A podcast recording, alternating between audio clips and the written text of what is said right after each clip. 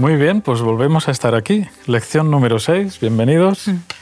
Un gusto estar otra vez juntos, para variar, como no nos gusta estar juntos. Como los últimos cinco anteriores. Por, ejemplo, jugar a ser Dios. Ya uno no sabe si continuar o ya de- jugar a ser Dios. ¿Jugamos? Me recuerda a la película de Hollywood. ¿eh? No puedo. Ah, sí, sí, como Dios. Jugar a ser Dios. Bueno, el texto, vamos a leer el texto. He aquí, este es nuestro Dios, le hemos esperado y nos salvará. Este es Jehová a quien hemos esperado. Nos gozaremos y nos alegraremos en su salvación. ¿no? Solo hay un Dios que nos vendrá a salvar. Pero otros han intentado pretender ayudar a la humanidad con un plan mejor que el de Dios, ¿no? Hay, una anécdota eh, que me hizo reír cuando la leí, hasta que llega mi mujer con muy, buen, muy buen sentido y dice, oye, eh, pues tienes razón, tienes razón, nos meteremos con el personaje. Dice que un pastor predica sobre el orgullo, todos lo habréis leído en casa, y al terminar una mujer se le acerca angustiada y le dice que quiere confesar un gran pecado. Y el, el orgullo. Hace unos días se sentó frente al espejo admirando su belleza. Y el pastor le responde que eso no fue un pecado de orgullo, sino de imaginación. A ver, Vamos a ponerle un cero a este pastor, porque esto no se le dice a, una- a a vamos, a, Yo, a nadie. yo- yo aquí me he puesto, oh, la llamo fea. La llamo fea. Pobrecita. Quiero pensar que eso es una anécdota y no una realidad. Eso, eh, vamos a pensar que es una esa anécdota. graciosa que alguien ha apuntado. A ver, para ilustrar no viene mal, ¿no? Porque es como que vamos a hablar de un personaje muy encumbrado que llegó a pensar que, que era pues, tanto como Dios, ¿no? Que es, es Satanás. Y, pero claro, es, no deja de ser criticable el decir, vaya manera de resolver un- un- una cuestión, ¿no? Bueno, el orgullo no respeta los límites de la realidad. Es lo que hace que pensemos que mm, valemos mejor que otro, ¿no? Dicen que el ser humano se alegra mucho de los éxitos de los demás si viven a mil kilómetros de distancia. Porque como sea el éxito, incluso a veces de la, de la- de la pareja, ¿no? O del hijo, yo qué sé, hay personas que llevan muy mal que otros les superen lo que sea. Esto es orgullo. Y es el caldo de cultivo en el que se fabrican todos los pecados. Todos. Curioso, es justo el centro de esta escuela sabática de esta, Sí. de esta semana, ¿no? Sí. El origen del orgullo y la altivez, Altivez. como los ver- dos verdaderos pecados originales. ¿Por Así qué le llamarán pecados originales? Porque son los primeros. sí, no, porque en, en- castellano usamos la palabra original como si fuera algo muy, muy, muy estupendo, ¿no? Pero original simplemente quiere decir el primero, ¿no? Pecado original, el orgullo. El orgullo. Eh, el orgullo que tiene que ver con la idolatría. Primer mandamiento, no tendrás otros dioses delante de mí. Y cuando Dios me dice en su palabra, mira, Carlos, tal, eh", y yo digo, pues mira, no, mm, idolatría. Yo me he puesto en el lugar de Dios. Es tan sencillo como esto. Y ya lo hemos mencionado en otra lección, ¿no? Bueno, vamos a hablar de, de- de Lucifer, hay que hablar, y luego de Satanás. Son dos personajes. Yo digo un poco de broma. Vas a tener un niño, ¿no? una parejita. Ay, eh, estamos esperando. Ay, sí, ¿qué nombre le vais a poner? Lucifer. ¿Mande? Perdón. Pero era el- uno de los nombres que inventó el Señor y es un nombre hermoso. Porque no le pondría nunca un hijo Lucifer, ¿no? Claro, ahora que- ya no. Ahora ¿Cómo no. le vas a poner? Judas. Eh, es como que no. Pero era un hombre hermoso. Lucero de la mañana, lucero del alba, es algo que tiene que ver con luz. Hay que reconocer que ahora mismo en nuestra sociedad, en nuestra época, están intentando Sí. blanquear el personaje de Satanás sí, y sí. Lucifer, creando series de televisión en el cual se le aprecia ahí muy jocoso, muy bromista y se pone a Dios siempre en un plano más austero, más dictatorial, más, más tal. Entonces el guay enrollado es Lucifer. Es curioso, ¿no? Ya sabemos de quién viene eso, Sí, cómo sí. quiere distorsionar desde el principio la realidad para que la gente se vea confundida, como hizo con, con Eva, ¿no? En su primera pregunta, ¿con que Dios os ha dicho? dicho. Entonces, como, a ver, espera, déjame que vuelva a pensar lo que Dios ha dicho, porque intenta distorsionar la- la realidad para que la mentira aparezca real y la realidad parezca difusa. Difusa, sí. Y la verdad es que este engaño entra hasta lo más profundo de nuestras vidas, que son precisamente las relaciones. Ah, sí, sí, sí. Las relaciones en, en cualquier contexto, ¿no? especialmente en la pareja, en la familia, en- es lo que nos destruye. personalmente en, en los años que llevo de vida, eh, viendo muchas circunstancias, viviendo y viendo muchas circunstancias ajenas también por las que pasamos los seres humanos, uno de los mayores sufrimientos, y no el mayor, me atrevería a decir, es cuando las relaciones nos fallan, cuando nos van mal, cuando no, no nos sentimos eh, respetados o no nos sentimos valorados. O... Es, es, es lo peor que puede sí. vivir el ser humano, ¿no? Y hasta ahí ha entrado En el tema del orgullo, y y enlazo las dos ideas que estáis dando, hay una base de confianza. ¿no? Lo primero que trata Satanás eh, de conseguir es que Eva desconfíe de lo que Dios le ha dicho. Está ligado el orgullo, desconfianza. Si confías en Dios, no puedes ser orgulloso. Porque siempre vas a poner la opinión de Dios, lo que Dios te dice, por delante de lo tuyo. Pero en el momento que consideras que no, Mm. es la desconfianza, es la, la dudar de Dios, ¿no? Nos ha faltado la visión del trono aquí, ¿no? Pero mira, Satanás tuvo la visión del trono. Él era querubín cubridor, ¿no? Es impresionante esto. ¿Cómo, cómo puede ser que un ser tan dotado, tan excelso, luego lo leeremos en los textos, lo tenemos previsto, ¿no? Sí, sí, ahí está. ¿Cómo puede 14. ser? ¿Cómo puede ser que alguien así se estropee de esta manera? Lucifer, de Lucifer a Satanás. Hay algunas preguntas que habíamos comentado que ahora vendrían muy bien para aplicar antes de entrar a la descripción misma de Satanás, ¿no? Si somos orgullosos, ejemplos en los que podemos ser orgullosos, o por qué el orgullo y la arrogancia son tan difíciles de erradicar, ¿no? Por ejemplo, Por ejemplo. ¿Por qué es curioso, ¿no? difícil? Porque al mismo tiempo, si eres orgulloso, crees que estás haciendo las cosas bien. y si crees que estás haciendo las cosas bien, ¿por qué molestarte en cambiarlas? Eh, no, es un poco, no sé, es complicado a veces, ¿no? Es decir, ¿cómo, cómo un orgulloso se da cuenta de que es orgulloso? Ese es el asunto. Cuando es- el problema es de los demás, no es tuyo. O cuando alguna vez, porque también ocurre en la vida, has tenido razón frente a un montón de gente que no la ha tenido. Y sabes que orgullo no tienes, tienes razón.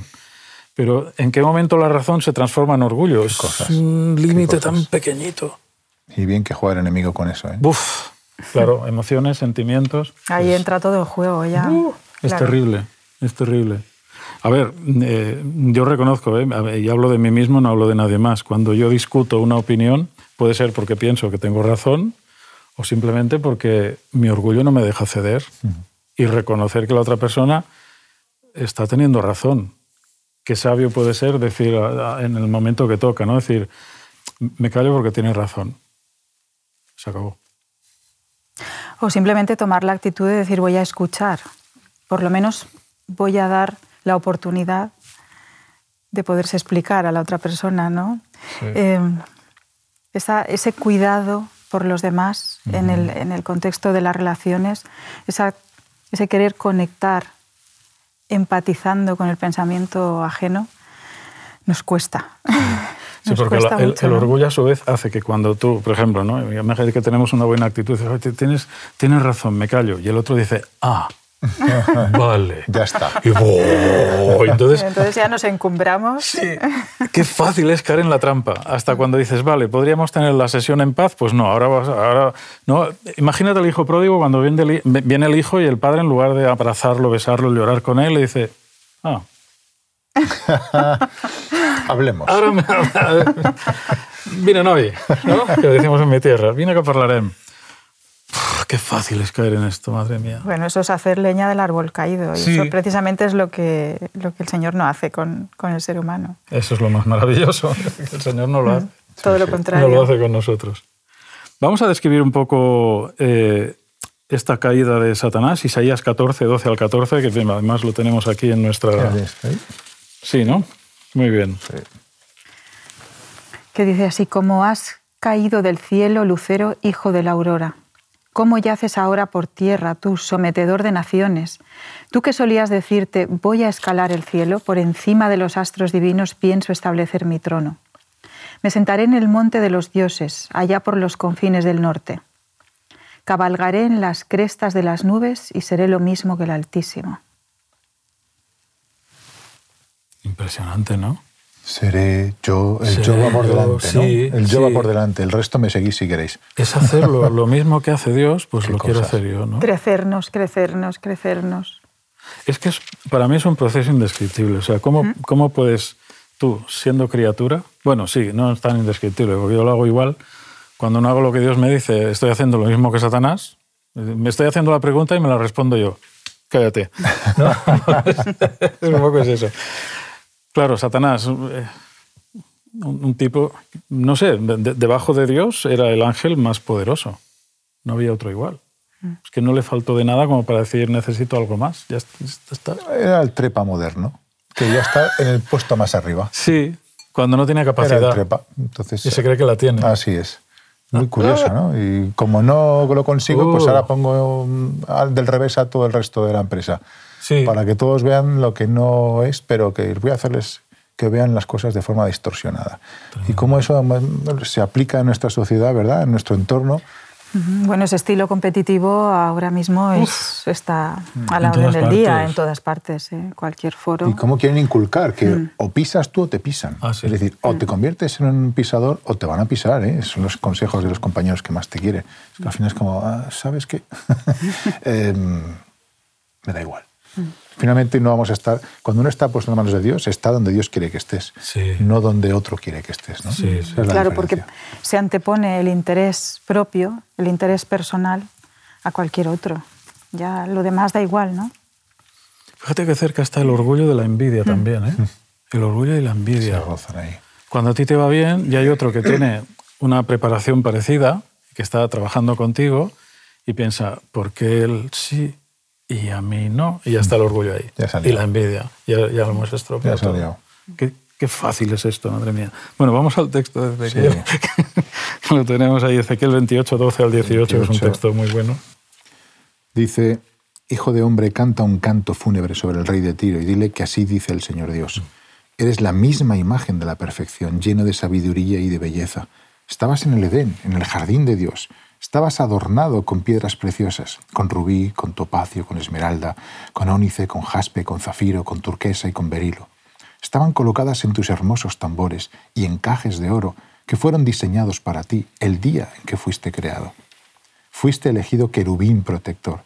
Caminabas sobre carbones ardientes. Yo te puse como un dios de dioses en el monte sagrado. Desde el día en que fuiste creado, fuiste puro en todos tus aspectos, hasta que hiciste el mal. Todos tus negocios se llenaron de violencia y pecaste. Así que te hice salir del monte de Dios como algo profano. Y el querubín que te protegía te quitó de entre las estrellas. Tu belleza te hizo llenarte de arrogancia. Tu esplendor corrompió tu sabiduría. Por eso te eché entre otros reyes, para dejarte en ridículo. Profanaste tu lugar sagrado por culpa de tus malos negocios. Por eso hice salir de ti un fuego que te consumió y así hice polvo, te hice polvo a la vista de todos. Qué cosas, ¿eh? Nosotros que somos padres, los tres, ¿no? Mm, Hemos hablado de los hijos alguna vez en, en las clases anteriores. Tú imagina con qué tristeza y qué ternura y qué dolor, qué desgarro, no sé, puede decir Dios estas palabras porque Él se esmeró en hacer a este ser Especial. especial, lo más bueno posible, lo más sabio, lo más... Y, y- y luego decirle al final, ¿no? He, he sacado fuego de en medio de ti que te consuma, de tu interior. Yo a veces pienso, no sé si me equivoco, igual soy demasiado Isaías, ¿no? O llorón como Jeremías, pero digo, si yo soy padre, ¿cómo me olvido de un hijo? Igual en la Tierra Nueva nosotros se nos olvidan cosas, pero que algunas se nos olviden, otras no, ¿verdad? No hay que olvidar lo que Jesús ha hecho por nosotros. Pero para Dios el haber perdido una sola vida, y hablamos de millones de seres humanos que son sus hijos, o a Satanás mismo, esto es algo que yo creo que va a llevar el, Señor en algún lugar, yo no lo sé, de su dilatado corazón. Es- es- es- no sé cómo describirlo, no sé cómo describirlo, pero lees esto y es un canto de pena. Es un canto de pena cuando has tenido pues, un hijo como él, ¿no? Y, y- y se, se te ha vuelto contra ti. O sea, es muy triste que Caín y Abel eh, tengan esa, bueno, Caín, ¿no? Abel pobrecito, y un hermano mate a otro, pero que lo- los hijos se rebelen contra los padres, que además es una de las señales de los tiempos del fin, ¿no? Así es. Es muy doloroso, esto es muy triste. A mí este, este texto cuando lo leo me, me- me- me toca mucho, ¿no? Digo, ¿qué, qué dolor hay ahí metido. Y habla de orgullo habla de vanidad, Sí, habla de arrogancia, sí. Habla justo esas cosas que describen perfectamente a Satanás, porque no era Lucifer, era Satanás. Era Satanás. Ya era cuando él decidió ir en contra de la voluntad de Dios, primeramente de forma engañosa y finalmente descubriéndose, diciendo, sí, sí, yo no estoy de acuerdo con lo que él hace porque acusando a Dios de lo que él hacía. Exacto. Qué terrible es Wow. eso, ¿eh? El fenómeno de la proyección, ¿no? que se estudia tanto en psicología. Porque, bueno, yo, yo- a mí me ha pasado alguna vez, ¿eh? no sé por otros, pero cuando ves en otro un defecto y, y es el mismo que el tuyo, pero es suyo, no tuyo, ¿no? Es como que no va contigo. Pero Satanás lo ha practicado desde el principio. Y Adán, cuando cae, lo primero que hace es proyectar a la mujer que me diste por compañera. Mira. Y la mujer, oh, la serpiente me ha engañado. eh, La que tú creaste. lo que tú creaste, porque al final, ¿qué queda? No hay diálogo. El orgullo impide el diálogo. Es imposible hablar con orgullo en el corazón. No hay entendimiento ninguno. Es terrible esto. Es terrible. Apocalipsis también nos añade algo más. Eh, lo leo, Apocalipsis 12, 9. Y fue lanzado fuera el gran dragón, la serpiente antigua, que se llama Diablo y Satanás, el cual engaña al mundo entero. Fue arrojado a la tierra y sus ángeles fueron arrojados con él. Este es, eh, dice Jesús, no viene el príncipe de este mundo y nada tiene contra mí. Satanás puso su estandarte en este mundo porque le dejamos entrar.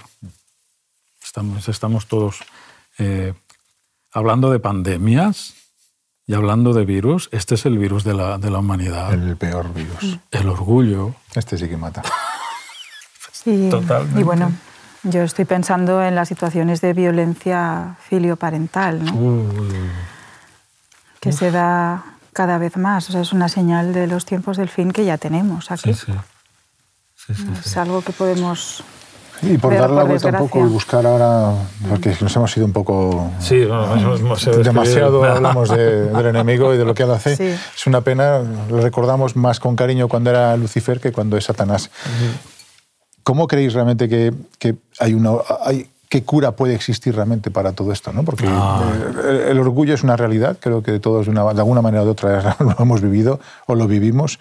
Eh, la arrogancia, el orgullo, la, la vanidad, podemos hablar de muchas cosas, pero en, en general, para no reflejar un poco lo que Satanás eh, intenta en nuestras vidas, ¿cuál sería la cura para eso? Porque creo que es importante, no solamente mencionar eso, sino cómo llegar a curarlo, ¿no? Bueno, pues si se describe cómo es Lucifer, una de las maneras o la, ma- la forma de, de cambiarlo, ¿no? de darle la vuelta, es conocer a Dios, conocer sus características y tratar de asemejarnos más a Él. Así es. Ese camino de conocimiento es el que nos va a llevar a alejarnos precisamente de, de- de todo lo que no queremos ser. ¿no? A mí se me ocurre pensar también que el, el intento de Satanás fue subir más alto y lo que Dios hizo fue bajar hasta lo más bajo. Pues es brutal, el contraste es tan brutal. Jesús bajó hasta lo más bajo. No vino hasta a este mundo pocos años después de que Adán pecara, no. Vino después de una dilatada experiencia en el mal, cuando el mundo está Hecho un asco. Hecho un asco. Y el pueblo de Israel, pues absolutamente ciego a la realidad que tenía delante, ¿no? Bueno, el Mesías en la cruz. Todavía al día de hoy, pues hay dificultades en admitir en Jesús a- al Mesías, ¿no? Como mucho un gran rabino. Bueno, eso está ahí, es una realidad. Eh, no vamos a acusar a nadie, pero es la historia. Y, y Jesús bajó en el momento más difícil. No quiso asumir ninguna ventaja. Vino en una familia humilde. Esas familias que nosotros en la iglesia ayudaríamos desde Dorcas porque cuando hay trabajo ganan y si no hay carpintería y obra para hacer, pues estamos pasando las canutas. Es que no, no, no tomó ninguna ventaja. Vino y creció en una ciudad terrible, Nazaret. Buah, puede salir algo bueno de allí. No sé, criarse en el Bronx, no sé, se me ocurre algo así lejano, para no decir nada de por aquí cerca, ¿no? Pero hay, hay, hay ciudades o hay barrios, hay lugares donde la maldad está a flor de piel en la calle, ¿no? Jesús vivió en un sitio malo, pero eh, bajó hasta lo, hasta lo más bajo. Justo lo opuesto a lo que intentaba. Justo, exacto. Entonces, la humildad, ¿cuál es el remedio? Pues justamente ese Jesús que se ciñe la toalla, se agacha, le lava los pies a los discípulos, y el único que se atreve a protestar es Pedro que dice, no, no, si no te lavo no tendrás parte conmigo. Y luego viene la exageración, pues lávame entero. No, que no hace falta, que ya estáis. Qué paciencia, ¿no? La humildad. El que quiera estar arriba, que se ponga por abajo. Pero... Y, él predica con el ejemplo, o sea, nos, nos da su, su ejemplo, su, su, modus vivendi para que nosotros lo sigamos. Y con todo esto que estamos diciendo, eh, hay una parte que no nos gusta y la Biblia la señala, que es la obra extraña de Dios. Yo hace, hace pocos días tenía esta reflexión en las redes sociales y decía, si, si Dios es bueno y Dios es justo, tiene que poner fin al mal. Y finalmente Satanás, con dolor del corazón del Señor y, de, y todos los demonios, tienen que ser destruidos. Y todos aquellos que no hayamos elegido el camino del bien. Yo voy a ser inclusivo, ¿vale? Para mí el camino del bien, yo estoy en la iglesia adventista como vosotros, estoy convencido de dónde estoy, pero el camino del bien pasa por todos esos caminos que confluyen en Cristo al final o en el concepto del bien que muchas personas tienen sin saberlo, como dice Pablo. Algunos tienen su conciencia como ley y, van bien dirigidos. Las personas que eligen el bien, que saben trabajar desde la humildad, que no usurpan lo que no les corresponde, que trabajan con los demás con sencillez. Hay muchas personas así. Quizá nunca hayan leído la Biblia, bueno, el cielo es para ellos también. O ni conozcan a Jesús. Sí, exacto. Entonces, me parece que es estupendo ese mensaje, que el cielo está abierto al bien y a todo aquel que lo quiera vivir. Me parece estupendo. Pero, pero, al final hay destrucción. Tiene que, esto tiene que terminar. Esto tiene que terminar, porque tiene que ver con justicia y tiene que ver con, con un Dios que, madre mía, si solo con lo poco que vemos nosotros en cuatro cosas nos, eh, nos asombramos y nos espeluznamos de ver la maldad humana hasta dónde puede llegar. Dios que lo ve todo. Bueno, es una obra extraña porque Dios nunca quisiera hacer eso. Nunca. Hemos leído la semana pasada, ¿no? Como Dios tiene paciencia y misericordia. En fin. Vayamos hacia hacia, hacia el final. Hay un, hay un texto, no obstante, que sí que me gustaría comentar. Lucas 12, 48 dice, algunos que hicieron cosas dignas de mucho azote serán azotados poco. Dios es tan bueno, es tan justo, que también en su justicia hay atenuantes. Hay personas que han hecho cosas muy malas, pero nadie les ha enseñado que eso era malo.